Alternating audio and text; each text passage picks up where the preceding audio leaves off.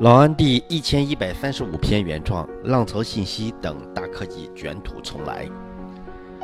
从今天的企稳反抽来看，氢能源加燃料电池依然是市场上最大的主线。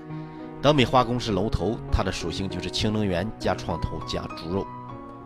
大盘一旦走好，前面的龙头就会纷纷卷土重来，比如全材动力、美锦能源这些，大盘只要走好，他们就一定有反抽。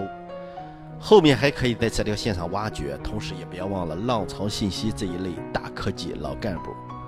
市场向上的时候，很多朋友过于急功近利，刚买一个股票就想着赚钱，一心想把股市当成提款机。真正能把股市当成提款的机的人根本没有，在股市里能够赚大钱的，无一不是经过刻苦的训练，最后形成大概率操作体系的职业交易者。所以，想要赚钱，就一定比别人更努力，至少要坚持每天像老安一样日更复盘。你来试试看，可以坚持多久？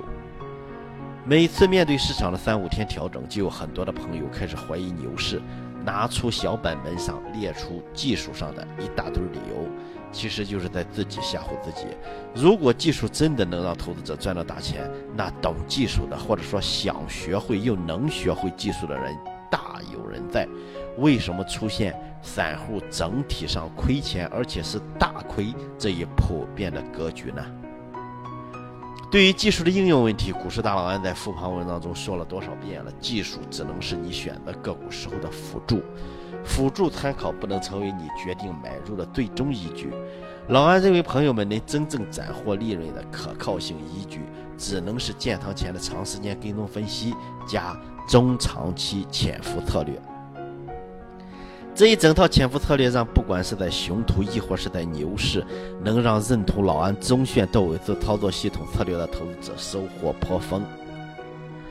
咱们就是要跟随主力资金潜伏，跟随主力资金比耐心。只要有资金流入，有主力在潜伏，未来上涨是必然的，只是时间上的问题。在面对震荡时的态度，决定了结果不同。回过头来看看市场调整的时候，不敢建仓，不敢潜伏。不敢加仓，等逼空大涨了才觉得要干了。干完了之后，市场就接着开始调整了，也就追高了。结果迎来较大级别的调整，之后是扛不住割掉，再之后你一割，市场又是一波拉升，甚至是创新高之后再拉新高。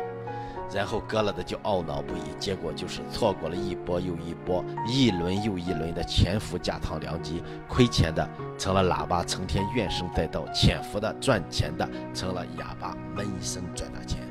坐立立自谈，自以为无所不能者，自以为看过几本技术方面分析的书，市场一调整就出来。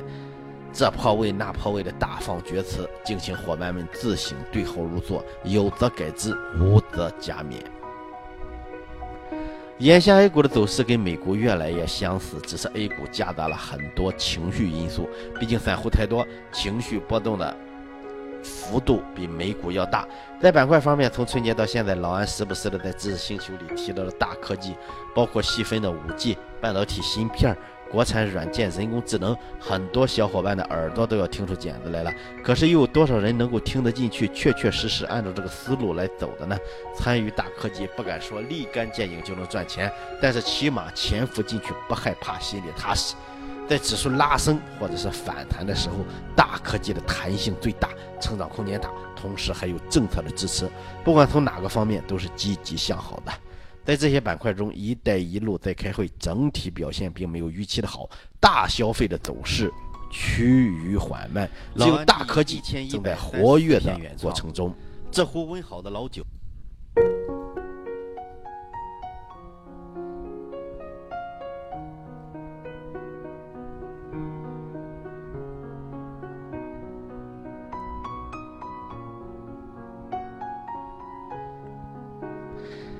在这些板块当中，“一带一路”在开会，整体表现并没有预期的好，大消费的走势趋于缓慢，只有大科技正在活跃的过程中，有重新走出龙回头的趋势。上周表现最好的是五 G，今天表现最好的是国产软件。括弧浪潮信息大家也很熟悉了。同时，今天的创业板如此强势，也要归结于国产软件的拉升。更多精彩内容，股市大佬安伴您明天见。